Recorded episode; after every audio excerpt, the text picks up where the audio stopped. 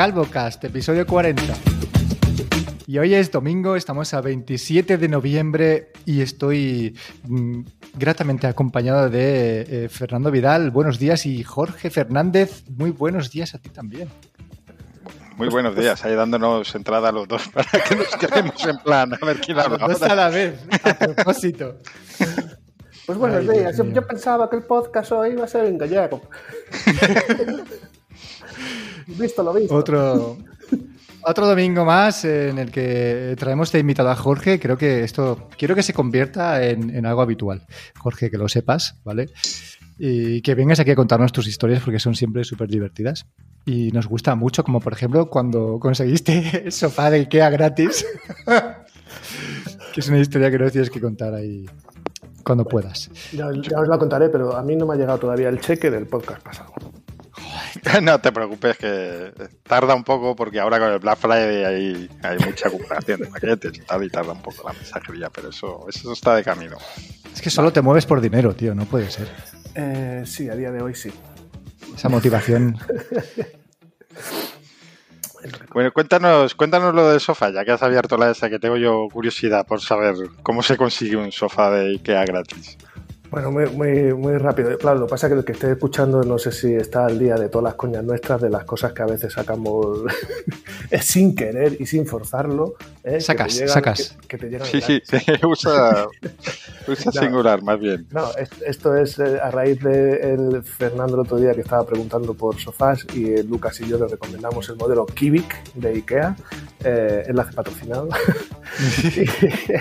y, y entonces yo le- el, eh, os conté, os contaba que nosotros, mi mujer y yo, se lo sacamos gratis a, IKEA, pero de una forma completamente legal, ¿vale? Y es que después de meses de estar decidiéndonos por qué sofá queríamos comprar, y de ahorrar dijimos, venga, son 600 pavos, pero necesitamos el sofá como sea. Nos fuimos a Ikea, compramos el sofá y unas cuantas cosas más. Y cuando estamos en la, en la cola, eh, justo al entrar a nuestra caja, se enciende una lucecita y llega una chica y es porque había un sorteo que cada hora estaban, eh, se encendía una lucecita de una caja. No me lo puedo eh, creer, tío. Sí, y entonces... ¿Y qué dices? Esto seguro que es mentira, que hay gente... Y No, hay no, gente no. de verdad, entonces. De verdad. Y lo, lo bueno es que eh, te regalaban lo que llevases, o sea, lo que hubieses comprado. Si, hubiese- si habías comprado una bolsa de galletas, un, un paquete de galletas, eh, te regalaban el paquete de galletas. Si habías comprado una cocina, o tú imagínate el que se hubiese comprado su casa, los muebles de la casa. Y nosotros tuvimos la suerte de que ese día habíamos comprado el sofá y unas, cuantas, unas cosas más y, eh, y nos, eh, nos salió gratis. Joder, tío, qué suerte tiees, ¿eh? Sí, la verdad Eres súper afortunado en cosas materiales, tío. Sí. Tenía que haberle Siempre, preguntado al, al señor cajero si se llamaba Arnoldo. otro, día contamos, otro día contamos la historia de Arnoldo. Yo he ido 20.000 veces a Ikea y jamás en la vida he visto que regalen nada a nadie. Sí, Nunca. pues ahí, no sé por qué eso era, pero ese día o durante esa semana, una cosa así, cada hora eh, al azar se encendía una bombillita de una caja y el que estuviese justo en esa caja, eh, pues le tocaba la, la compra. Y nosotros justo acabábamos de entrar en la, en la caja. O sea, estábamos empezando a poner las cosas en la, en la cinta, porque el, el- bueno, el, sofá, no te llevas el sofá, no vas allí cargando con el sofá, te dan como una hoja ¿no? del, del pedido del sofá y llevábamos eso y cuatro mierdas más que hayamos comprado. El, el que controla la lucecita dijo a estos que llevan cuatro mierdas. que llevan la hojita metida en el bolsillo. No, pero imagínate de el- folios. El, típico día que le dices al de atrás, ah, llevo prisa, sí, bueno, pasa usted. que solo llevo esto. ya ves. Qué tío. Pues el Kivik Fair eh, es el, es- yo creo que es el sofá que toda casa de español ha tenido alguna vez. Es como Sí. el, el sofá más icónico del mundo, ¿no? Sí, un sofalaco, ¿eh? Grande y en nuestro caso nos ha durado 12 años y lo hemos vendido porque, bueno, decidimos cambiar un poco lo que es la decoración de la casa, pero el sofá seguía funcionando, se lo lleva, bueno, se lo regalamos a unos amigos y, y ellos lo siguen teniendo. Quiero decir, le cambian las fundas, que es lo que más se estropea, Sí. y es que sigue perfecto. El armazón está bien hecho, los cojines son bastante rígidos, así que bueno, tienes No, nuestra mientras bendición tú, para... tú- tú cambiaste el sofá porque no pegaba con tu tele nueva y el color de la PlayStation 5 que era blanco. Eso he dicho, eso he dicho, que lo cambiamos por, por redecorar la casa, tío. Claro, Claro. Sí, sí. eso es. Bueno, pero hablando de compras y cambiando un poco de tercio, eh, Vamos a Estás aquí hoy porque además de que queremos que estés más a menudo, pero has hecho una compra recientemente. Cuéntanos qué tal con ese Apple Watch. Eh, bueno, yo ya dije que lo iba a probar, ¿sabes? Que yo ahí no, me, ahí no me cerraba, yo ahí fui claro y sincero y dije que lo probaría y eh, que lo compraría, eh, pero que no duraría más de las dos semanas que te deja Apple tenerlo en la muñeca. Así que fue lo que hice y lo estuve probando durante una semana aproximadamente. Y bueno, si queréis, el, lo que vi, hay que pensar. Lo que vi es lo que más o menos, eh, lo que más o menos esperaba. Yo ya lo había visto en una, en una tienda. A mí físicamente hay mucha gente que no le gusta. Eh, tengo un, amigo que dice que parece un diseño de un reloj ruso de la época soviética. y, eh, pero a mí, sinceramente, sí me gusta el tamaño. Ya sé quién es tu amigo. Tío. Ah, que sí, lo sabes. sí, porque es su único amigo, entonces será muy fácil. Eso es, sencillo. entonces, bueno, a mí, el, cuando yo lo vi en, la, en, el Apple Store, a mí físicamente me, me gustó, eh, mucho más que los modelos anteriores que yo en mi muñeca lo veía demasiado, demasiado ridículo. Eh, entonces me gustó el tamaño, el peso estaba muy bien, la pantalla se veía súper, súper bien, pero es más o menos lo que, lo que dije, es exactamente el mismo Apple Watch que hemos visto en, ocasiones anteriores, que Apple ahora te lo quiere vender como para un ultradeportista, yo no veo que sea un reloj para un ultradeportista, es más, toda la gente que he estado siguiendo en YouTube, eh, que son... Eh, gente que hace deportes extremos y cosas así, eh, todos lo han estado probando y al final todos han terminado haciendo un vídeo comparando el Apple Watch Ultra con un, un Garmin de gama alta y todos han terminado diciendo lo mismo. Y es que es cuando tú quieres realmente hacer eh, deporte, deporte de verdad y un deporte donde necesitas muchas horas de batería, donde necesitas saber que el reloj te va a responder y no va a pasar nada, eh, todos han terminado em, con, un, con un Garmin, ¿vale? Y eso es lo que yo, eso es lo que yo vi. Em, es cierto que, como comenté en el, en el, último podcast, yo tengo diferentes etapas, entonces hay etapas en las cuales entreno mucho más y más a conciencia y otras etapas en las cuales, pues, eh, o porque estoy medio lesionado o saliendo de una lesión o simplemente no me apetece estar pensando en carreras y tal y con un reloj normalito me vale. Entonces, ahora mismo ese reloj, el, el Apple Watch Ultra, me encajaría bastante, ¿vale? Porque cumple con lo que, con lo que yo ahora mismo estoy, estoy haciendo. Eh, lo del LTE que vaya integrado a mí siempre me, es una cosa que me ha gustado, el poder salir directamente a correr o hacer deporte, llevar tu, tu, música y no tener que estar preocupándote de llevar de ir cargando con un, con un teléfono, eso me gusta. Eh, entonces eh, lo terminé devolviendo en una semana porque me estaba empezando a encariñar Oh. no, me está empezando a encariñar por, por, eso, porque es un reloj que para el día a día, para monitorizar la salud, cumple muy, cumple muy bien. El sensor de pulso, eh, siempre lo he dicho, es lo más exacto que, que he visto a día de, a día de hoy.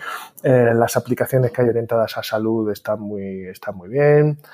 Uh, me gusta sobre todo eso, el poder salir a la calle simplemente con un, con un reloj. Pero eh, yo hago mucha montaña, a día de hoy no corro mucho montaña, pero sí que hago mucho, pues a lo mejor salidas de 5, 6, 7, 8 horas eh, andando. Y ahí sí o sí eh, yo siempre necesito unos, unos mapas. Y esto es una carencia que este reloj tiene y que no entiendo cómo Apple ha decidido sacar un reloj orientado a deporte extremo que no te permite tener un mapa o seguir una, o seguir una ruta siendo Apple, seguro que, que es las que se han guardado en la manga para el año que viene, venderte el WatchOS 10 y espero que mm, no sea algo que tengas que comprar el Apple Watch Ultra 2 para poder hacer esto. No creo que sean tan, tan cabrones, pero bueno, siendo Apple te puedes esperar cualquier, cualquier cosa. Entonces, bueno, eso lo, lo, hacen más en los teléfonos, yo creo que en los relojes. En los relojes en ese sentido se han portado bien. Sí, yo espero, espero que no sea una jugareta y espero que el WatchOS 10, estoy seguro que lo va, que lo va a incluir porque es lo que le falta a este, lo que le falta a este reloj. Y entonces, bueno, el, el, me deshice de él en una semana porque yo tenía claro que no iba a pagar mil euros por ese reloj. No creo que lo, no creo que lo valga ni ese ni otro. Yo en otras épocas, en otros años, he llegado a pagar cantidades cercanas a eso. Yo creo que lo máximo que he llegado a pagar por un reloj eh, ha sido por un Garmin y fueron 800 euros.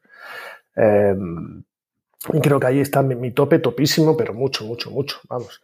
Eh, entonces, bueno, a día de hoy no, no, tengo ni 800, ni 900, ni 1000 euros para gastar en un, en un reloj pero lo podría comprar a un precio más eh, económico el día de, mañana. Pues si sigo en el mismo nivel en el que estoy ahora mismo, probablemente. Pues esa es una buena conclusión. Yo tengo que decirte que eh, se me ha pasado bastante el, hype inicial que tuve con el, con el Watch Ultra. Han pasado dos meses, no ha sido, no ha sido lento, ¿sabes? Y lo mismo me ha pasado con el iPhone 14 Pro. Entonces, quiero decir, Mm, una vez te das cuenta un poco de cuáles son los usos que, tienes realmente para los objetos que tienes a diario, pues, y consigues pasar ese escalón eh, que tu cerebro te está diciendo, cómpratelo, cómpratelo, cuando consigues ya dejarlo eso a un lado, joder, pues yo estoy muy contento ahora con lo que tengo. Sí que esperaba, Jorge, por tu parte, que, te enamorara el Apple Watch eh, por como tú eres, por cómo tú usas las cosas, pero también lo que comentaste hace un par de semanas sobre que no es exactamente un reloj para deportistas extremos, entre comillas, pues esa es la parte que no que sabía que no te iba a convencer. Pero me has quitado todas las preguntas que te iba a hacer y las has ido respondiendo. ¿Y cuánto estarías dispuesto a pagar? Pues ya lo has dicho. ¿Y te lo compraréis en el futuro? Pues ya lo has dicho, ¿no? Así que yo sigo pensando, eh, honestamente, que es tu reloj. Pero. Eh, eh, o sea, a, día de hoy, para lo que estoy haciendo hoy, eh, es un reloj que me casa, que me casa bastante. Pero como decían, el, cuando, cuando realmente. ojo, seguro que hay gente que entrena un montón y que está haciendo cosas grandes a nivel de, de Ironmans, de, de triatlones, de ultras de, de, montaña, de maratones, que lo está usando perfectamente, seguro, ¿vale? pero, pero yo mm, creo que son los que menos. Yo creo que una persona que se dedica a eso necesita determinadas herramientas y cosas en un reloj eh, que Apple no te lo da. ¿Vale? Una cosa, por ejemplo, que el, yo al final lo que estoy viendo en, toda la gente que estoy siguiendo es que la gente que eh, ha comprado este reloj y que ha terminado usándolo, quedándoselo, es gente que simplemente quería o tener lo último o tener un reloj más, eh, más grande o un reloj más grande con más batería. Punto. Hmm. ¿Vale? Es lo, que, es lo que estoy viendo y hay mucha gente, lo que decía Diego, seguro que hay mucha gente, em, usuarios de, Garmin, grandes usuarios de, Garmin o de Sunto o Polar eh, o incluso de Coros, que al ver esto se le hace el culo pesicola, ¿vale? Em, lo van a terminar comprando y van a terminar eh, dando un paso hacia atrás. Y eso lo estoy viendo mucho. Es que probablemente eh, este sea un, como tantos otros, un dispositivo aspiracional. O sea, lo que comentábamos de las GoPro, que realmente no, no está tan pensado para, aunque lo vendan así, para que, para el ultradeportista, sino que está pensando para el que le gustaría hacerlo. pero no lo va a hacer, porque no va a poner los medios, no va a entrenar, no va a estar. Simplemente en su mente suena guay de me gustaría hacer pero, ojo, yo creo que Apple está a dos versiones de WatchOS eh, de poder ponerse en un punto muy interesante, ¿vale? O sea, yo creo que si el año que viene seguro que a esto le meten mapas eh, y seguimiento de rutas, le faltarían, eh, le faltarían dos cosas. Uno es el, un mejor soporte de sensores externos, ¿vale? el, Apple Watch ya soporta eh, un sensor externo de frecuencia cardíaca por defecto, ¿vale? Tú lo enlazas y entonces la aplicación de entrenamiento que viene integrada te va a detectar ese sensor y lo va a usar. Pero, por ejemplo, algo que se usa mucho en deportistas de alto rendimiento son los potenciómetros, ¿vale? Eh, entonces, eh, eso no lo soporta. ¿vale? Tienes que instalar la aplicación del fabricante para poder usarlo, pero no puedes usar tu potenciómetro, por ejemplo, de carrera, eh, junto con la aplicación nativa. De la misma forma que otra cosa que se usa mucho son los potenciómetros para, en, ciclismo, ¿vale? Y en la aplicación por defecto no la usa. ¿Vale? No, no, no lo soporta, ¿vale? No, no detecta ese tipo de, sensores. Entonces yo creo que cuando eso lo haga, eh, cuando tenga mapas, cuando tenga seguimiento de rutas, cuando tenga una mejor gestión de sensores y luego las estadísticas de rendimiento, ¿vale? Seguro que habéis visto porque por Twitter y este, eh, Javier Lacor, por ejemplo, ha hablado mucho en el podcast de Apple Esfera, le, ha dado mucha publicidad a la aplicación de Athletic, ¿vale? Que es una aplicación que al final, en base a diferentes eh, variables de cómo has dormido, el tiempo de recuperación, la frecuencia cardíaca en reposo, el HRV, y unas cuantas cosas más, te va dando unas métricas y unas estadísticas de cómo puedes estar tú predispuesto para seguir entrenando, ¿vale? O cómo de fuerte puedes seguir entrenando. Eso es algo que Garmin tiene muy bien implementado, ¿vale? Que a la gente le gusta mucho. No dejan de ser algoritmos eh, muy genéricos que a ti puede ser, que por tu tipo de entrenamiento, de cómo entrenes, puede ser que te venga bien, pero, por ejemplo, yo por la forma en la que yo entreno esos algoritmos a mí nunca me han venido, nunca me han venido bien porque no, yo no caso con el patrón de entrenamiento normal de una persona, ¿vale? Pero bueno, pero a la gente eso le gusta mucho, lo ves, salen muchas gráficas, te dan muchos datos y eso a la gente le encanta, ¿vale? En Garmin es una de las cosas a la que la gente le, le, mola mucho tener. Entonces yo creo que le faltan esas tres cosas. Y una vez que tengan esas tres cosas, que yo creo que eso fácilmente, seguro que están trabajando, y yo creo que eso en una en dos versiones de WatchOS, cuando tenga eso se va a poner en un punto ya que la cosa cambia mucho. ¿eh? Yo a lo que me refiero no es tanto a que no puedan llegar a ese punto, que es claro que pueden hacerlo. Si no puede hacerlo Apple, ¿quién va a poder?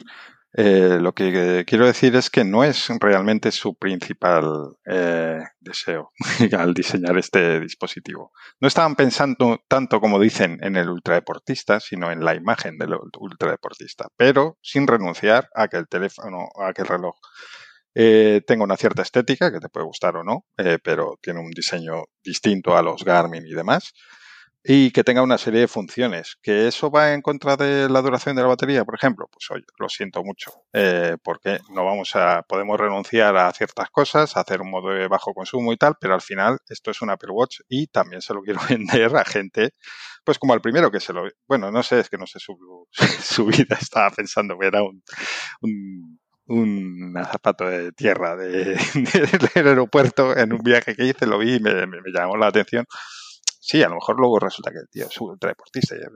Pero yo creo que se ve que ellos quieren venderlo y que la gente lo, va a comprar así, pues también como un reloj normal, pues lo que decías, con más batería, más grande y, ¿por qué no?, el más caro, que a veces pues también es un argumento del yo quiero lo mejor, el más grande que haya. Yo creo que es el, punto de entrada de Apple en, esto y, yo creo que van a usar, ¿sabes? En base al feedback que estén recibiendo ahora, lo van a usar para ir evolucionándolo ya te digo, creo que en poco tiempo se puede poner a la altura de los, eh, de los relojes eh, que hay a día de hoy. ¿Vale? Pues habrá que verlo, habrá que verlo. Y vamos a pasar de un reloj de mil euros, Fer, a, un Android de cuánto? No, vamos a pasar primero ya por cerrar el tema eh, reloj, para no volver luego a él. nosotros no hemos comprado un reloj, pero sí que hemos comprado correas, que nos recomendó a todo esto Jorge. Oh, qué bonitas. Es que Jorge encima nos recomienda correas que luego él no se compra porque no tiene un Apple Watch. Es todo, Efectivamente. Son de esas cosas, muy extraño. Son esas cosas que me, que, me, que me, hacen quererlo más todavía. Porque vi la correa y me pareció súper chula y es que tú ya te miras tu muñeca y te ves con él en la muñeca. Muy bonita, ¿eh? me gusta. Habéis comprado la mejor correa que, que, hay. Pero si no la has visto. No la he visto, pero la he visto en foto y me es más que suficiente. He visto muchos vídeos de ella. La he visto en muchas muñecas que no son la mía, ¿no? las correas pues, sucede algo, el Apple Watch en general, eh, lo ves en foto, es como lo de la carcasa, eh, que ya sé que no te gusta, Jorge. Eh, lo pones, mandas una foto y, tú mismo al ver la foto dices, no está bien, no queda así como sale en la foto, no, no sé muy bien por qué, pero no, no representan la realidad bien. O sea, no, no te haces realmente la idea de cómo es la, cómo queda en realidad eh, esa correa cuando la ves en una foto y cuando la ves en, realidad. Y por eso, en el caso de las correas, yo suelo preferir los vídeos, donde sí que se ve un poco mejor. Eh, te hacen mejor una idea del, resultado real. De hecho, eh, además, aquí hablo de fotos normales que nos mandamos nosotros. Pero en el caso, estamos hablando de unas correas Nomad, que la verdad es que no me acuerdo el modelo exacto. Tienen unas correas más eh, eh, slim, creo que se llaman, que son más de, vestir, digamos, más estándar, y otras con un toque un pelín más deportivo, pero sin tampoco ser demasiado.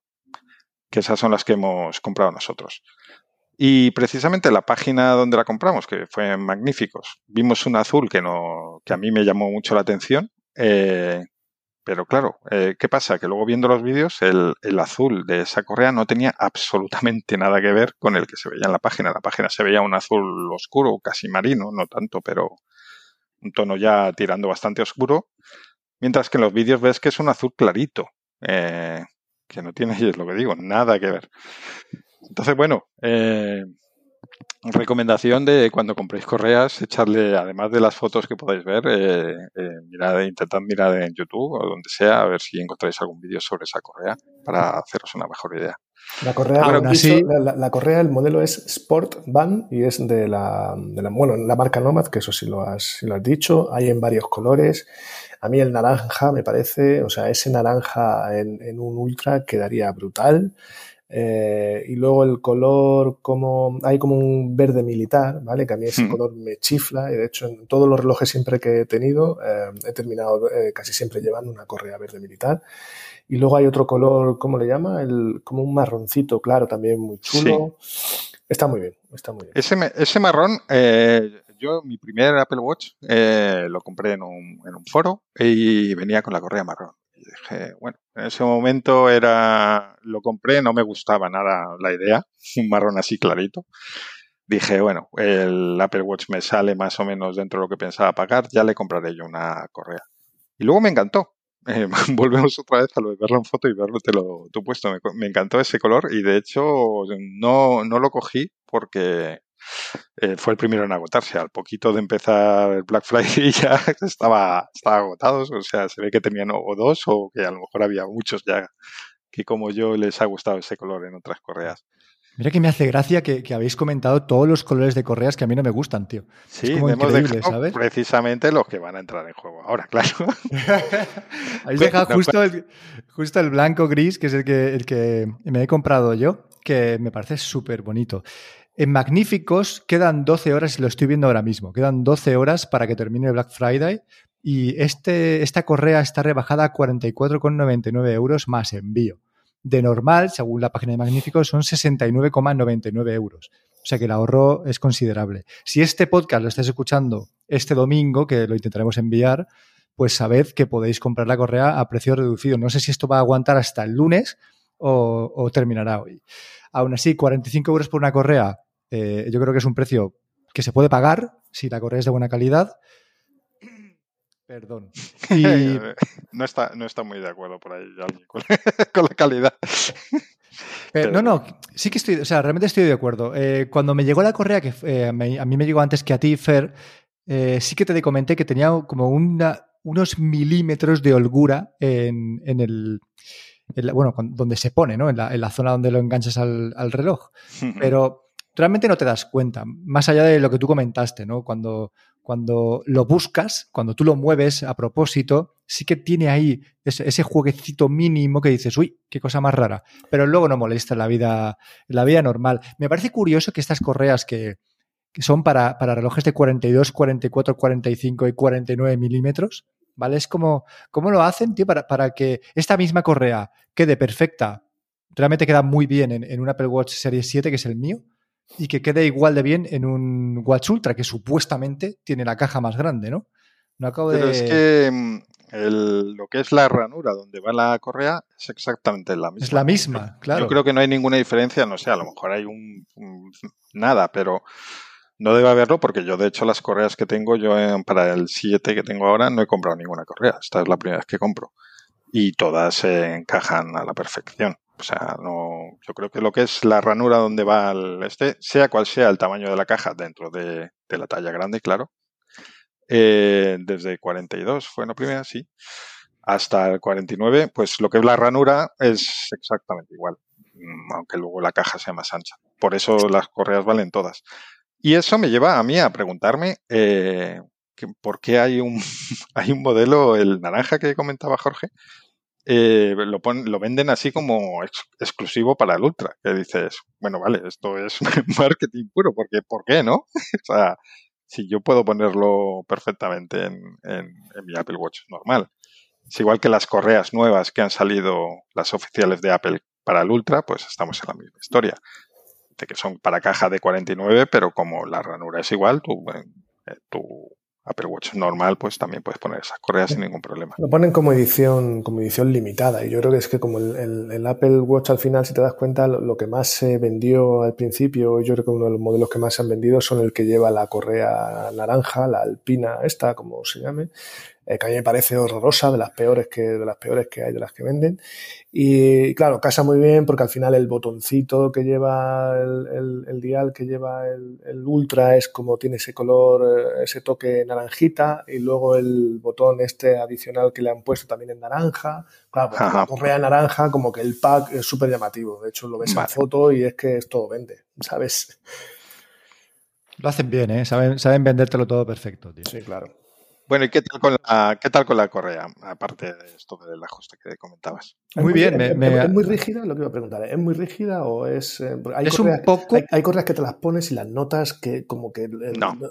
¿Sabes? Sé lo que dices y no. Eh, es un, eh, te voy a pisar un poco, Lucas, en lo que ibas a decir, pero creo que estaremos de acuerdo. Es más dura que la típica de silicona oficial. Eso es, tal cual. pero sin llegar a ser demasiado rígida y además una vez que te lo pones, es una correa curiosa porque em, cuando te lo estás poniendo, eh, yo estoy así un poquito entre dos posiciones y entonces si la pongo en la posición que me queda más, más amplio, eh, siempre pienso, uy, no, me he pasado, voy a tener que cambiarlo.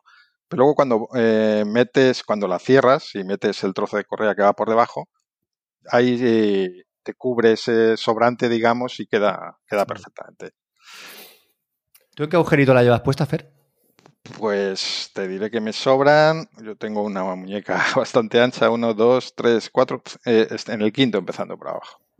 Vale, yo, la llevo en el sexto y me ajusta súper bien. ¿eh? esto, es una, eh, una cosa curiosa. Em, para las, las correas, no me acuerdo cómo se llaman, las que no tienen agujeros ni nada, que es como una banda elástica, las oficiales de Apple. Que ah, qué chulas, esas molan un montón. Claro, esas para las medidas es un coñazo, eh, que de hecho las instrucciones de la página, no me acuerdo qué problema había, pero era que si seguía por un lado las instrucciones, eh, porque dan como dos métodos, a mí me dan dos tallas distintas.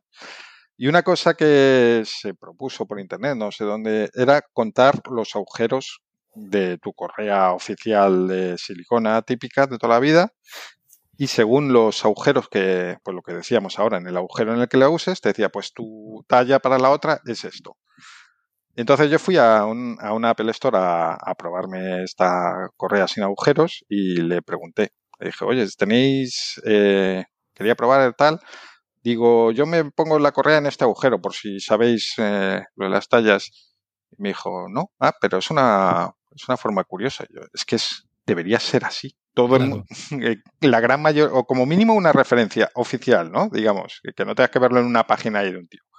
Eh, no sé por qué no lo usan, porque casi todos los compradores de un Apple Watch a estas alturas ya han tenido uno antes con una correa de silicona. Entonces es una forma bastante exacta de no andar con impresoras y con midiendo centímetros y demás. Aún así, esas correas, yo no las he, creo que son las Loop. Eh, no las he probado y no sé por qué tengo la impresión de que, de que no me ajustarían como yo quiero, porque a veces te apetece llevarla un poquito más suelta y a veces te apetece llevarla un poquito más ajustada, ¿no? Y, si solo tienes una medida, como no sea exactamente el punto intermedio entre esas dos que, que te gustan a ti. O, por ejemplo, si vas a hacer deporte, sí que es necesario que esté más apretada. Sí, para deporte no vale, no vale ese, modelo, a no ser que tengas un gusto muy específico, pero porque normalmente siempre vas a necesitar, dependiendo del deporte que estés haciendo, o si llevas una chaqueta, no llevas una chaqueta, ¿sabes? Eh, guantes, sin guantes, te lo tienes que subir un poco más, bajar más, esas no, no, no valen. Pero para vestir y para, por ejemplo, para trabajar, yo que uso, estoy mucho con el ordenador, el no tener una hebilla ni nada abajo que te esté eh, chocando con la mesa o con el portátil, es súper chulo. Es más, el, yo el Ultra que, compré era con la correa, la Trail Loop, la azul, y cuando me lo puse en la muñeca fue como, a mí esto no me gusta muy bien cómo, queda, no viste mucho. Entonces me acordé que tenía por ahí en un cajón eh, tres correas de las Sport Loop de estas, de, las que no tienen hebilla ni agujerito ni nada, y se lo puse y ya me lo coloqué y digo, esto ya es otra cosa. Quedaba súper bonito, súper chulo, con una blanca que tenía y eso ya me gustó mucho más. Hablas De de, lo del cierre sí. en esta correa Nomad, otra cosa buena que tiene, eh, aunque es un, un poco más ancha y tal, que hemos dicho que la de silicona normal, es muy cómoda, al menos a mí me resulta cómoda para usar el ordenador y es otra cosa que, que me fijo bastante porque hay otras que tienen el cierre ahí abajo, a mí además el cierre me coincide eh, justo en el centro de la, de la muñeca y, y me molestan los que tienen eh, una hebilla o algo así al apoyar la muñeca para escribir con el ordenador. Sí. Eh, no, esas correas las descarto siempre.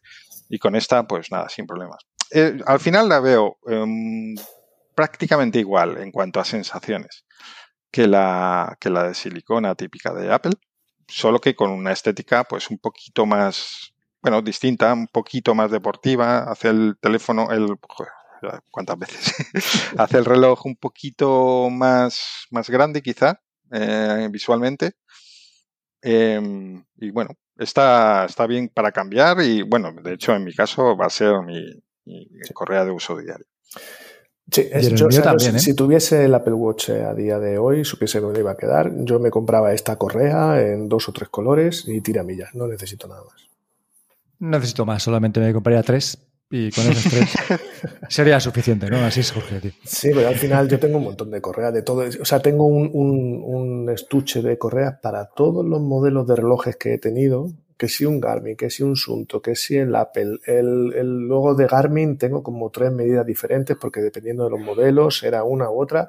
Y eh, a mí me encanta. O sea, lo de poder ir cambiando, te cansas del color, cambias de correa y, tiras. Y es como así como si llevases un reloj nuevo. ¿sabes? A mí Esto de las correas es un poco como pasa con los teléfonos, que mm, es una de las grandes diferencias entre el Apple Watch y el resto.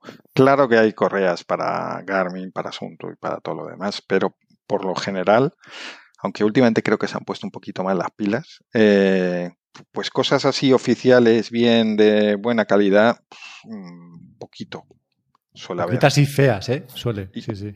Y luego en temas AliExpress, imitaciones y no sé qué, eh, al menos lo que yo he encontrado cuando he tenido otros relojes, ves que incluso las imitaciones son otro nivel. O sea, las imitaciones para el Apple Watch son buenas, algunas muy buenas, hay un poco de todo, ¿no? sí. Eh, mientras que para otros relojes, pues cuando te llega yo, normalmente lo que he comprado no, no, me ha, no he quedado muy contento. Y pasa también con las fundas de los teléfonos. Eh, pues a veces, eh, "Ah, pues me apetece co- tener un Pixel. Y luego dices, uy, ¿qué funda le meto? Es que ya empiezo con... Hay dos oficiales y luego ya entras en la nada.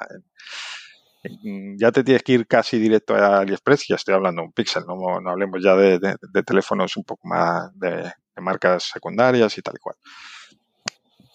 Ahí es complicado. Vamos a, vamos a hacer eh, un salto, vamos a hablar del Black Friday, ya que estamos hablando de compras. Y voy a empezar yo comentando aquí, pues hay una pregunta en el guion, ¿no? Que pone, Lucas vuelve a Alexa. Y es que he tenido durante toda la semana prácticamente los, los Alexa, ¿cómo se llaman? Los pequeños, los DOT, ¿no? Hmm. Los DOT y los Eco. Los, los dos los, los he tenido en la, en la cesta pensando en comprarlos. La idea en mi casa era sustituir dos Google Home que tengo por los dos Echo, ¿vale? Más o menos. Esa era la idea y así simplemente dejar todos los altavoces que tengo en mi casa de la misma casa, que en este caso serían los de Amazon. ¿Qué ha pasado? O sea, esto ha sido como, como el penalti en el minuto 92, ¿vale? O sea, ¿qué es lo que ha pasado para que me haya decidido a, seguir como estoy y, y no cambiar esos Google Home por los, por los Echo? ¿Qué ha pasado? Eh, Jorge, ¿qué ha pasado? Yo creo que te estás haciendo mayor.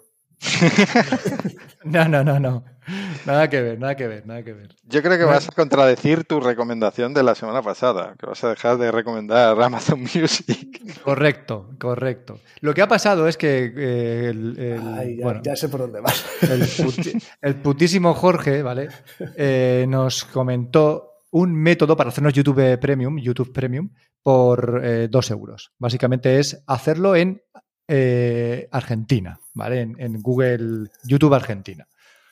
Yo soy una persona que ha pirateado en su vida, tampoco nada loco, pero que sí que ha pirateado de vez en cuando. He usado los típicos programas de descargas, me he metido en páginas para ver películas pues sin pagar y estas cosas. Uy, uy, Pero uy, por- Seguro que hasta, hasta visto a la policía. Ah, He visto, sí. Y no, nunca he sido eh, muy, muy propenso a, pues a no, a ver, es que va a sonar un poco extraño todo, ¿vale? Porque luego hay cierta parte de, mi vida en la que sí que lo hago, pero no, no me gusta, si no uso un servicio, piratearlo, ¿vale? Más, más o menos es por ahí. O sea, y por eso he estado mucho tiempo sin querer hacerme YouTube Premium, porque paso, no, no, quería pagar los 13 euros que suponía al mes para que me quitara los anuncios, porque tampoco tenía mucha intención de usar YouTube Music y porque, en fin, bueno, da igual, pues me comía los anuncios como todo el mundo y ya está, ¿vale? Porque 13 euros, pues me parecía caro.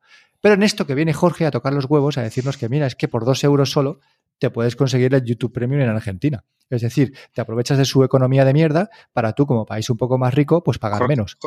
El Lucas haciendo amigos. no, pero que es así. Quiere decir que la, globalización es lo que tiene, ¿no? Es, coño, pues lo contratas en la India y en Argentina y tú, como país más poderoso, pues dices, pues voy a pagar lo que pagarían los indios o los argentinos, siendo yo una persona que tiene mucha más pasta. Esto es cutre. Esto es muy cutre, ¿vale? Y, y hay que admitirlo, hay que decirlo. Soy cutre. Soy cutre porque estoy haciendo una cosa que es cutre. Y esa cosa cutre es pagar dos euros cuando debería pagar 13. Pero claro, como no quiero pagar 13 porque me parece una faltada de dinero, pues decidí hacerme el, YouTube Premium este y a ver qué tal. Y pues de puta madre, ¿sabes? Básicamente eh, súper bien, ya no tengo anuncios, además estoy usando YouTube Music en el teléfono y en los Google Home que tengo en mi casa abajo, en el salón, con lo cual, eh, sin quererlo, acabo de cerrar el círculo, ¿vale? Eh, todo esto gracias a, a un poco, pues eso, lo que decía antes, ¿no? A aprovecharse de los países débiles, pues em, para conseguir ofertas de este tipo, ¿no? Otra gente lo hace con Netflix, que si lo hace en la India o en Perú, en donde yo qué sé qué cojones, pero bueno, en mi caso lo he hecho con el YouTube Premium y no lo recomiendo, ¿vale? Creo que está feo y es cutre, pero eh, yo qué sé, si queréis hacerlo, pues por vuestra cuenta, ¿vale? Oye, son, son, dos euros ahora porque lo han subido, pero yo el mes pasado pagué, además es que cuando lo comentaste entré a mirarlo al banco, pagué 77 céntimos de euro. Qué no, sé, no sé si ya este mes me lo, me lo subirán o qué, porque si yo sigo entrando en mi cuenta de, de YouTube, en la facturación, a mí me aparece el precio antiguo todavía. Pero, pero sí está guay. A mí esto me lo comentó mi amigo Oscar y, eh, y yo dije, hostia, yo, yo, al final cuando enciendo la tele yo lo que pongo es YouTube. Yo no veo ya la tele normal, ni casi veo ni un Netflix, ni un Amazon Prime ni cosas así, es YouTube. Tengo mis canales de YouTube y lo que veo es ahí. Y el no tener anuncios, vamos, o sea, es, es la caña. Y ya me dio por probar el YouTube Music y es cierto que estaba muy bien. Las recomendaciones que me estaba haciendo de música me parecían mucho más acertadas y mejores que las que me estaba dando Spotify. Y guay. ¿Es cutre? Pues, pues sí, es cutre, pero si eh, Google te permite hacerlo, pues será por algo. Llegará algún día que lo corten y se acabará el chollo, pero bueno, a mí está ahí. Yo es que una vez eh, resulta que mi ordenador, ¿sabes? Em, se conectó a una VPN, resulta que era en Argentina y yo ese día quería hacerme premium de YouTube y entré y fue el precio. claro que sí. Me, parece curioso eh, lo que has dicho de Lucas, de que como ha sido, que no, em, no pirateas cosas que no vas a usar. Eh, en mi caso es eh, al contrario. Em, vamos a ver, el pirateo no, no estoy defendiéndolo, estoy eh, hablando de cómo, cómo cada uno pues duerme, consigue dormir por las noches con sus elecciones. Em, en mi caso es al revés. yo cuando algo lo uso, pues lo pago porque para eso lo, estoy usando habitualmente, le estoy dando un uso mayor o menor. Eh, cuando tiro más a buscarme opciones alternativas es cuando es algo que uso muy poco. Por ejemplo, en el caso de YouTube, pues eh, realmente yo lo uso poco em, y es cuando digo, no, es que es imposible. La música no la voy a usar, aunque estoy de acuerdo con Jorge, tuve tres meses gratis por un, la compra de un altavoz, lo probé así un poco por encima y me gustó mucho. Pero bueno, de momento voy a seguir en Spotify.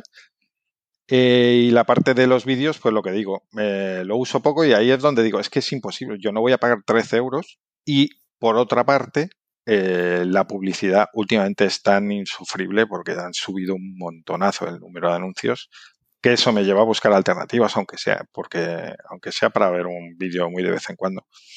Y es por lo que hemos llegado a este punto. ¿Sabes lo que pasa? muy bien, aquí, ¿eh? aquí como que no hay ya vuelta atrás. Si a día de, si el mes que viene eh, Google decide cortar todo esto y te dice ahora o pagas o vas a volver a la situación de antes, entonces yo creo que a lo mejor me plantearía el pagarlo porque es algo a lo que me he acostumbrado, es algo que está genial y probablemente pasase por caja, pero daría de baja eh, todo el resto de servicios digitales que tengo y me quedaría solo con esto, seguro.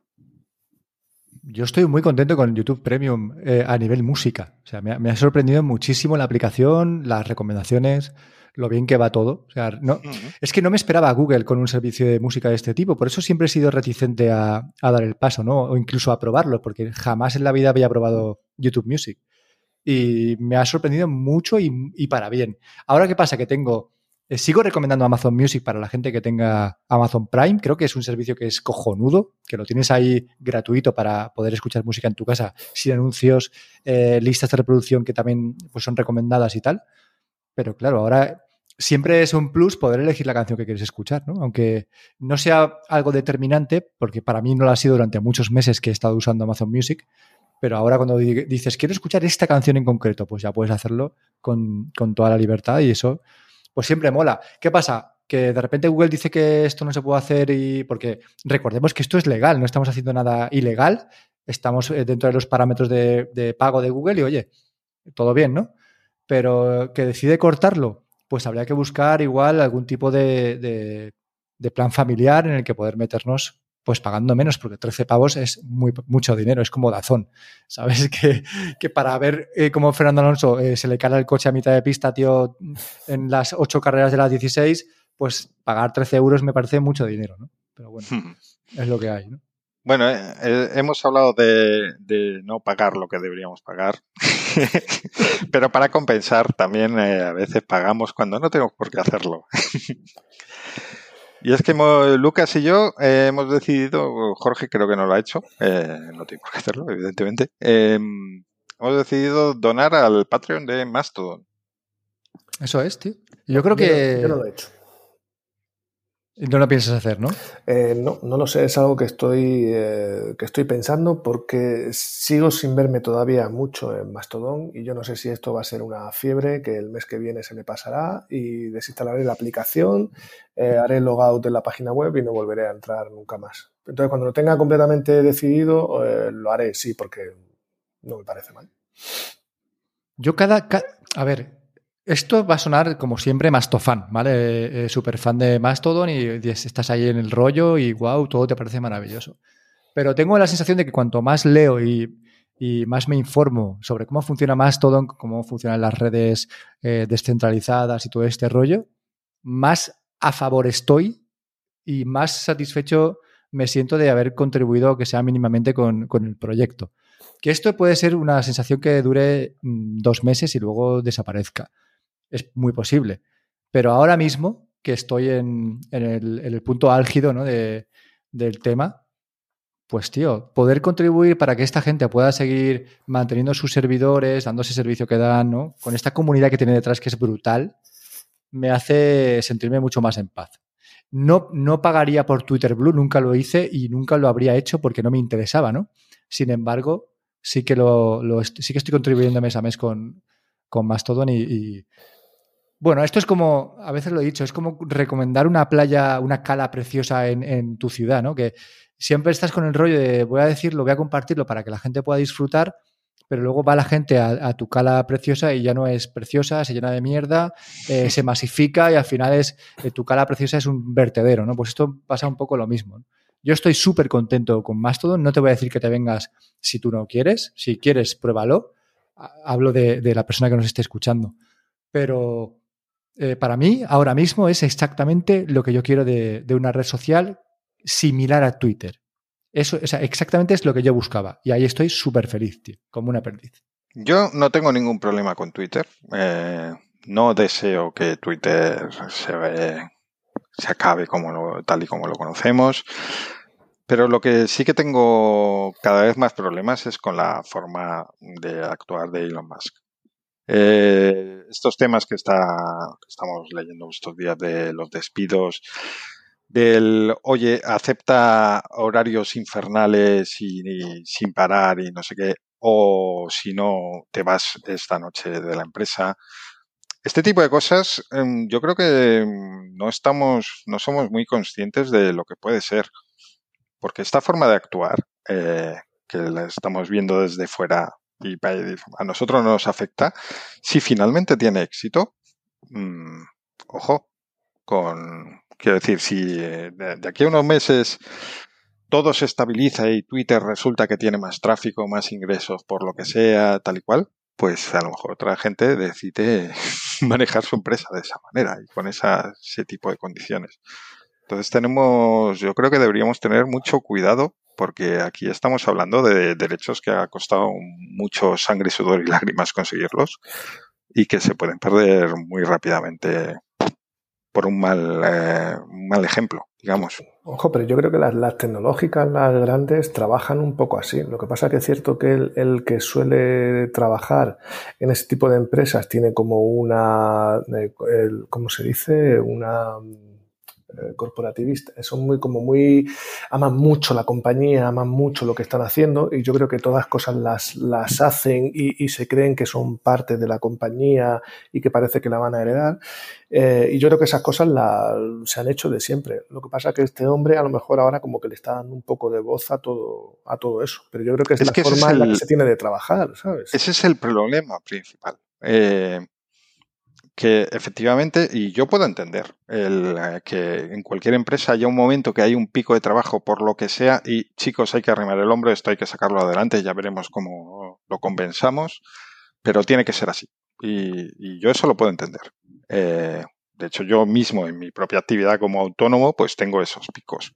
Y tienes que hacerlo, no puedes decir, no, no, yo trabajo estas horas y ya está. Em, pero el problema es la actitud del, jefe, que no, no, lo está pidiendo, aunque sea una necesidad de, es que realmente tiene que ser así. Eh, es simplemente la actitud en plan dictador, digamos, de el que no dé al botoncito de sí, eh, quiero ser un esclavo, eh, mañana está fuera. Mm, eso es, ojito con eso. Por no hablar de otros ejemplos que hemos visto, como la gente que echó, que luego les pidió que volviera a algunos y que a los dos días los vuelvo a echar con una indemnización mucho menor, eh, de tres meses a, cuatro semanas, creo que era la diferencia, que lo que les correspondía en un primer momento. O sea, que estamos viendo cosas bastante fuertes desde el punto de vista de los derechos de los trabajadores. Sí. Aquí se está pasando la legislación europea sobre el despido pues, por el forro y, claro, si no pasa nada, pues más gente puede decir, bueno, esto se ha aceptado al final, eh, no solo, no, no desde el punto de vista legal, hablo desde el punto de vista de la opinión pública. Pues bueno, si están dispuestos a aceptar estas cosas, pues vamos a aprovecharlo. Entonces, cuidadito. De hecho, leía hace unos días que los trabajadores de Twitter España eh, se niegan a abandonar su puesto de trabajo hasta que no se les notifique mediante burofax que están despedidos. ¿no? Es como eh, aquí las cosas funcionan así y este señor no puede hacer lo que le venga en gana. Hay una normativa comunitaria y así es como funcionan las cosas, ¿no? No, no con un correo electrónico de mira, no vuelvas mañana están las cosas solucionadas. bueno, gente se enteraba de que estaba despedida porque ya no podía acceder al grupo de Slack de la empresa. cuando, tienes pasta. ¿Qué estamos hablando? Me hizo gracia ya un tweet de esta. Este, este correo es, la, es el primer correo de, la historia que realmente debería haber sido una reunión. al revés. en fin, al revés de todo. Vamos a acabar, quiero que me contéis, ¿vale? Para acabar el tema de Black Friday, si os habéis comprado algo y qué es ese algo que os habéis comprado. Yo eh, me he comprado unas zapatillas de entrenamiento para eh, hacer deporte y hoy es el último día, supuestamente termina hoy el Black Friday. Tengo en, la, en el punto de mira comprar una chaqueta, simplemente, ¿vale? pero no, no en Amazon, sino en, pues en alguna tienda de tipo Carrefour o algo de esto, centro comercial, y me queda esta tarde para pillarlo. Eso es todo. Eh, sí que ha habido más cosas que, pues, que he tenido en el punto de mira, pero solamente es, las zapatillas y, la chaqueta que me compré probablemente esta tarde es lo único que, voy a comprar rebajado, supuestamente, ¿vale? Porque siempre estamos un poco con el, con el rollo. Yo sé cuánto vale la tecnología, pero no sé si la oferta que me van a hacer en chaquetas esta tarde realmente es una rebaja o simplemente una puta estafa más. Hace tiempo, hace tiempo leí y es cierto que unas cuantas veces lo puse en práctica y mi mujer también. Entonces eh, no sé dónde lo leí, ni quién hablaba de esa técnica, ni si tiene un nombre. Pero lo que te dice es, tú imagínate que hoy vas a comprar la chaqueta, ¿vale? Entonces tú entras en la tienda y ves la chaqueta. ¿Vale? Y dices, ¿cómo mola esta chaqueta? Yo por esta chaqueta pagaría 50 euros. Entonces, una vez que tú ya le hayas puesto el precio de lo que crees que costaría esa chaqueta, entonces miras la etiqueta y ves realmente a cuánto se queda. Si ese precio se asemeja a lo que tú tenías en la mente, para adelante. Es una compra eh, segura. Si ves que el precio mm, se va y que es mucho más caro, pues entonces ya tendrás que valorar si esto es un capricho y oye, es que mira, es que me quiero dar este capricho y es que me da igual lo que cueste, ¿sabes? Como un Apple Watch de mil euros. Es un capricho, pero es que lo quiero.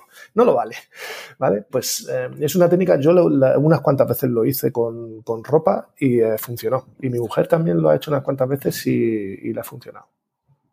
Eso lo que pasa es que tienes que entrar a la tienda eh, evitando mirar los carteles, ¿no? De 19,99 o 59,80. ¿no? O que tú sepas, me quiero comprar una chaqueta, necesito una chaqueta de, para la moto, para hacer deporte, para lo que sea. Eh, yo creo que un precio bueno es tanto. Entonces te vas a la tienda y, y, miras, es otra forma. Lo que pasa es que estoy tan desconectado del precio de la moda, entre comillas, que no tengo ni idea de cuál es un precio bueno, ¿sabes? ¿Qué es un precio bueno? ¿Comprar en Shane, por ejemplo, a, 10 euros, a 6 euros? ¿O comprar en Springfield a 129? Es que no lo sé, tío. Es que no lo sé, ese es el problema, ¿no? Por eso te decía que, yo en tecnología sé más o menos lo que valen las cosas, pero cuando me sacas de aquí, eh, no sé cuánto cuesta una chaqueta estándar, porque me la compro cada 10 años o más. ¿Entiendes? A mí la moda no me interesa, no me interesa la ropa en general.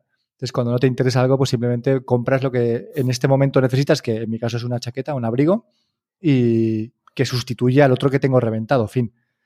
¿No? Es un poco eso. Pero bueno, ¿qué os habéis comprado en este Black Friday? Cuéntame cosas. Venga, Yo he sido súper eh, aburrido porque ya, ya, ya he cubierto mi Black Friday, ya lo he comentado, ha sido las correas y ahí, ahí se ha quedado. Este año, no sé, yo no sé si es el Black Friday o soy yo. Eh, yo lo veo descafeinado. Y los últimos años me ha pasado eso. Pero probablemente sea porque realmente, y aunque esto suene mal decirlo, pues ya tengo más o menos los caprichos que realmente necesito, incluso los que no necesito tanto, pero han sido caprichos. Y, claro, yo veo ahora ofertas y digo, pues no, no, me es más fácil decir, realmente no necesitas esto. ¿Hay cosas que podría comprar? Claro que sí. Eh, viendo, entras en Amazon y lo que te apetece es comprar altavoces, aunque ya tenga la casa llena de altavoces, por ejemplo, porque dices, es que los están regalando, o una cámara de seguridad, o un tal. Que a todo esto, yo ya lo he dicho algunas veces y a mí me genera tantas dudas ver cómo Amazon regala el hardware de, Alexa, o sea, mm, que digo, ¿por qué tienen tantísimo interés en, en meternos estas cosas en casa? No quiero hacer teorías de la conspiración, pero no es que no encuentro. Y, leemos, leímos estos días que efectivamente la división pierde dinero a expuertas y ahí siguen de momento. Pues no sé. Pero bueno, eh, volviendo al tema, eh, yo veo que el Black Friday últimamente es cada vez más de cosas concretas eh, que hay una serie de productos, pues si quieres comprarte un termostato inteligente, el típico Netatmo, el momento clave es el Black Friday. Siempre es cuando más barato está y el resto del año va a haber ofertas puntuales, pero no tan buenas. Pero en otras cosas ves que no, que no se mueven los precios prácticamente nada, o que incluso suben un poco para compensar esas ofertas por otras secciones. Entonces, bueno, nada, me he quedado con las correas, que sí que me apetecía tener una correa así de diario para usar más habitualmente que me gustase y, aparte de eso. ¿Y tú, Jorge? Pues a ver, yo eh, hoy en día es muy complicado no intoxicarte de, todo esto porque el, correo, si entras en la bandeja de correo, todos son ofertas, eh, si entras en cualquier página, todos son ofertas, eh, vas por la calle ahora, esto antes era mucho de, lo veíamos en cosas de internet, pero ya los comercios locales y tal se han apuntado a la moda, entonces es difícil no pasar por una tienda de ropa y ver las super ofertas y al final somos consumistas, ¿sabes? Y, y queremos, queremos tener de todo y lo que no tenemos yo estoy intentando madurar, porque dentro de poco. Eh, a veces lo consigo y a veces no. Entonces intento pensar eso, en, cuánto es lo que quiero eh, pagar por, por, algo. Entonces lo decía, el ejemplo del Apple Watch Ultra. Lo quiero, pero no a ese precio. Eh, cuando cambié mi iPhone, le puse un precio, dije que no me iba a comprar lo último que había en el mercado. pensé, digo, yo lo que quiero es una pantalla más grande porque no veo y una mejor cámara y estoy dispuesto a pagar tanto y estuve buscando de segunda mano hasta que lo encontré. Entonces estoy intentando ahí poner un poco más de de madurez, ¿vale? Entonces no he comprado eh, cosas tecnológicas, no me he comprado ropa, nada de eso. Lo que he comprado es juguetes y comida para perro. Porque el, dentro de una semana, sí, el sábado, este próximo sábado, en, casa vamos a tener un, un PRT, eh, un nuevo miembro de la familia y entonces pues necesita, necesita cosas, así que he aprovechado para comprar su comida eh, y juguetes, una cama y la típica la correa de paseo, juguetes para comida, cosas así. Qué bonito. Sí. Me acabas de recordar que, en casa hemos comprado también la moto de la Barbie para Irene. Espero que no escuche este podcast.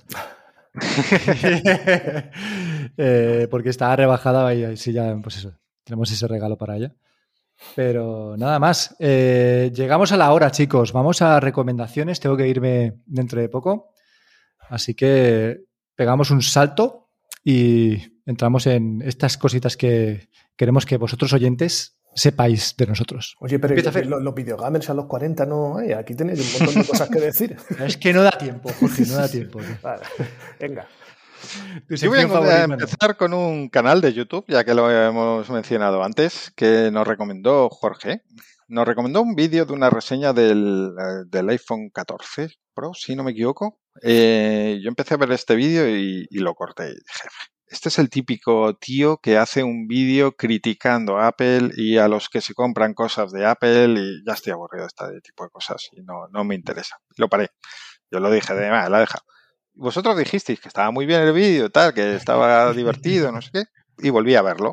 O sea, lo continué y ya lo vi con otros ojos. Y es muy, me, gustó mucho. Es el canal, el youtuber se llama Fefo, que también, aparte de reseñas de productos de Apple, realmente el canal va más sobre marketing. Lo que pasa es que lo, donde yo creo que, bueno, no sé, la verdad, porque tampoco lo sigo tanto, pero creo que está teniendo mucho éxito con estas reseñas últimamente de productos de Apple y las hace muy amenas, muy amenas y muy, como muy sinceras y hace las críticas que la mayoría podemos tener a ciertas cosas, se ríe de sí mismo, pero es alguien que a la vez se está comprando estos productos. O sea, ¿qué, quiero decir, es un vídeo que yo podría hacer si tuviese esta gracia y estos conocimientos técnicos para hacer un vídeo de así como lo hace él. Em, donde eso no es un análisis eh, solo objetivo y cosas de pues mide tanto y pesa tanto. Da mucha opinión, es, opinión, pero la hace de forma muy amena, muy divertida. Y lo que digo, riéndose de sí mismo, de me he comprado esto que ya me vale o no, pero luego es que me gusta esta otra parte y lo compensa. Me ha parecido muy interesante y un poco, algo un poco fresco, eh, un poco diferente a, a otras reseñas. Entonces, bueno, Ahí os, queda, os, quedará el enlace en, la entrada del podcast. Además, el tío, eh, la edición que hace de los vídeos está muy guay, ¿eh? Sí. se, Los, se los curra mucho. Dale, Jorge. Eh, a ver, yo tengo una aplicación, ¿vale? Que se llama Mooda, eh, de letreo M-O-O-D de Dinamarca, A de Almería. Eh, es una aplicación muy sencillita, es de pago. Eh, estoy hablando, es una, es, eh, estoy hablando de iOS, de, de, iOS, ¿vale? Iba a decir iOS, pero queda muy cutre. iOS. no sé si estará para, para, Android, no lo sé. Cuesta muy poco, era un euro y poco. Y entonces es una aplicación a la cual le puedes poner una notificación al día. Yo la tengo puesta a las 10 de la noche. Y esa aplicación lo que tienes que ponerle es cómo has pasado el día o cómo te encuentras al final del día. Y además lo hace con unas caritas, ¿vale? De unos determinados colores. Entonces eh, le puedes decir si tu día ha sido happy, si has estado tranquilo, estresado, preocupado, triste, eh, ecstatic. No sé eso cómo se puede traducir como... Fer, que te eh, sales. ¿no? O sea, como la hostia, vamos. Eh, excitado y tal. Entonces, eso con caritas tú lo vas eh, poniendo, te permite incluso, si tú quieres, poner un texto cada día o incluso añadir una, una foto si tú quieres. Entonces, esto lo, lo, que te hace es ver de una forma muy, muy gráfica, porque luego te sale como un calendario ¿no? mensual eh, con todas las caritas y todos los colores. Entonces, bueno, yo lo uso para eh, encontrar eh, patrones, ¿vale? Y, y, me gusta, muy chula, muy bonita. Muy bien, yo sé que le mentiría todos los días, entonces yo no la voy a usar. venga. Pues mira, tenemos eh, también de José Sáenz Merino, el artista anteriormente conocido como José Jacas. tenemos a, desarrollado un, bot para, avisar del stock del iPhone Pro y del Max.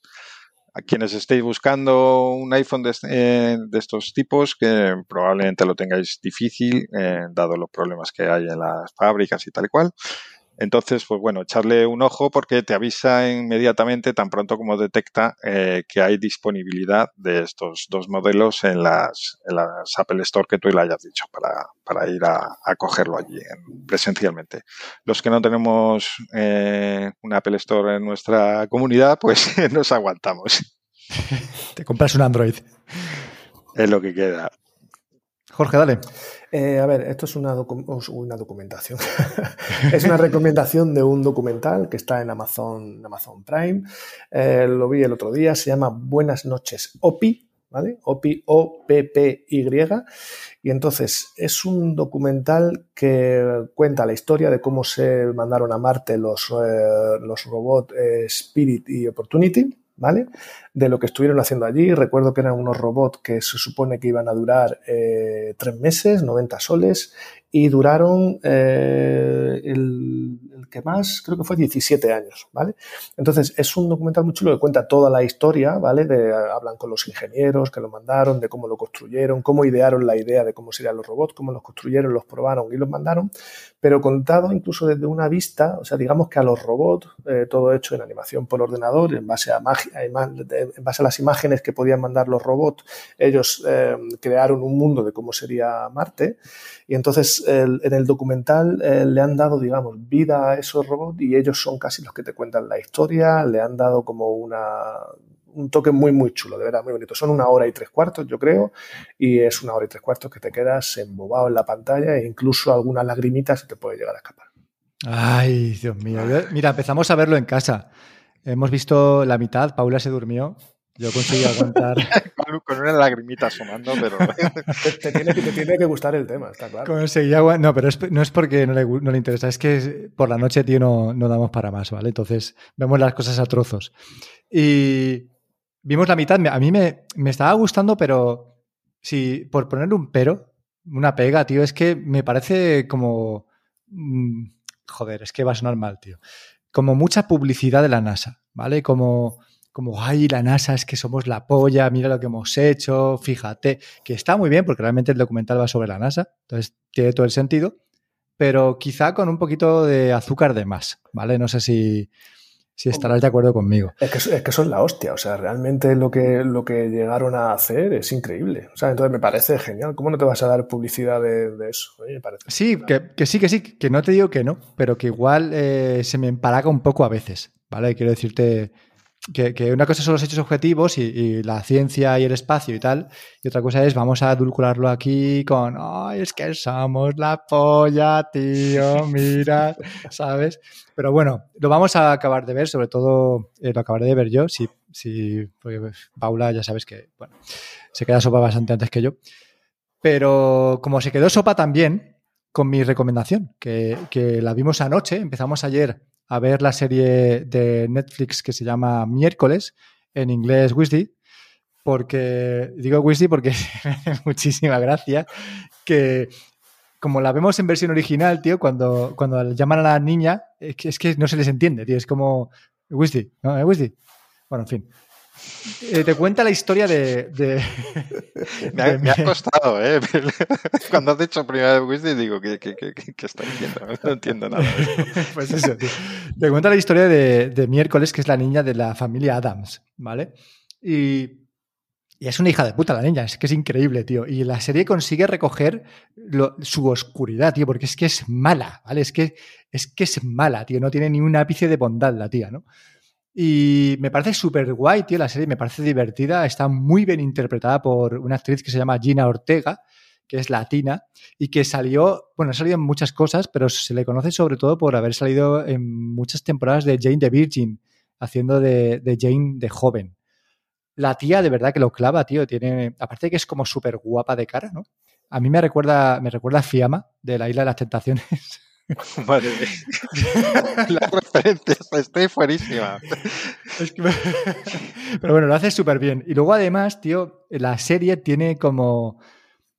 Tiene como, como, como una meta que conseguir que es mejorar a, a la miércoles de Cristina Ricci en la familia Adams, ¿no? Y resulta que Cristina Ricci sabe, sale en la serie. Entonces es como todo como muy meta, ¿vale? Como todo dentro de, ese mundo de, la familia Adams con las actrices que también la interpretaban algunas de las, de las protagonistas. Está dirigida por Tim Burton, con lo cual ya sabéis que vais a flipar un poco, ¿no? En cuanto a fantasía. Y bueno, la tengo que recomendar. La verdad es que a mí, a mí me gustó. Paula se durmió, ya lo he dicho.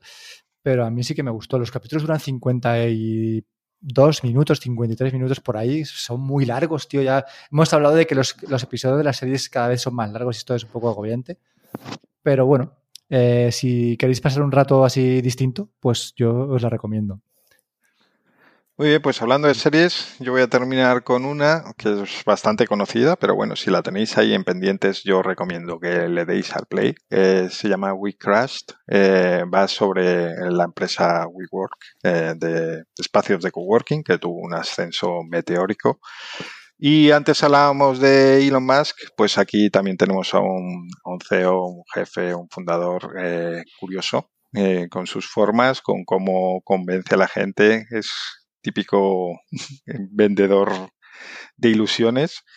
Y me parece muy, muy curioso ver eh, cómo, cómo fue un poco la historia de, aunque evidentemente es una serie, no es un documental hiperrealista, pero está curioso ver cómo, cómo fue la historia de esta empresa. Eh, bastante curioso. Eh, yo la recomiendo, son 10 capítulos más o menos, si no me equivoco, y termina y ya está, no tenemos que estar con más temporadas a ver qué pasa luego.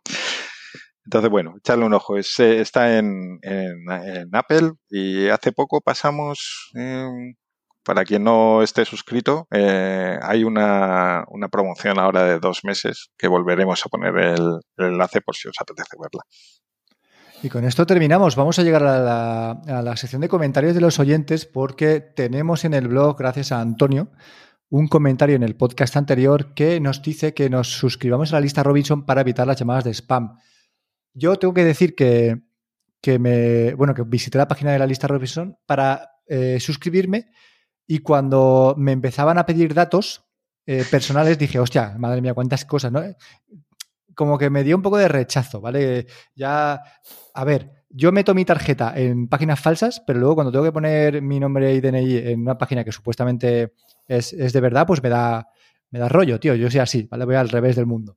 Entonces lo dejé estar, y los retomé a los días y me di cuenta de que ya estaba suscrito, o sea que mm, ya había metido mis datos hace no sé cuánto tiempo, con lo cual estoy en la lista Robinson. Sí que es cierto que,